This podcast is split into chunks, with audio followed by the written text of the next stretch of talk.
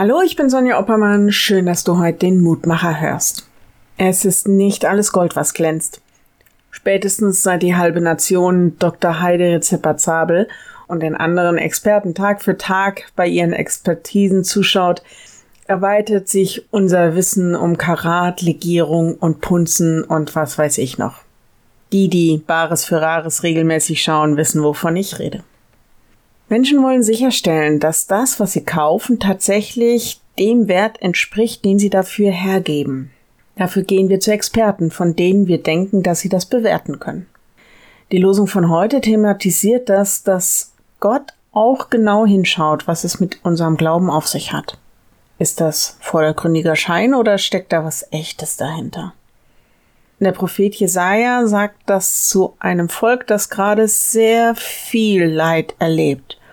Durch ihn sagt Gott, eigentlich wisst ihr doch sehr genau, wie ich mir das Leben und unsere Beziehung vorstelle. Ihr bekennt euch zu mir als Gott, aber ihr tut es nicht wahrhaftig und aufrichtig. So sagt er am Anfang in Kapitel 48. Und dann später die Losung für heute.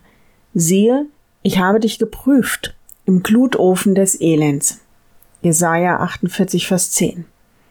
Im Satz vorher stellt Gott noch sehr nüchtern fest, dass er das Volk im Schmelzofen geprüft hat, dass aber kein Silber herauskam. Es geht auch darum, dass das Volk das, was es an Krise und Elend gerade erlebt, richtig einordnet. Im Grunde sagt Gott, in der Krise zeigt sich, was es mit deinem Vertrauen und deinem Glauben auf sich hat. Nein, das ist nicht die Lösung der Krise oder die Antwort auf die Warum-Frage, aber es ist zumindest eine Aufgabe, die wir zu jeder Zeit haben und das auch jetzt. Ich lade dich ein, noch mit mir zu beten. Lieber Herr, du hast uns berufen, dir nachzufolgen. Ich bin ehrlich, das klappt mal mehr, mal weniger. Du hast auch gesagt, dass du uns nicht aufgibst, dass du uns liebst und dass du gnädig bist und barmherzig.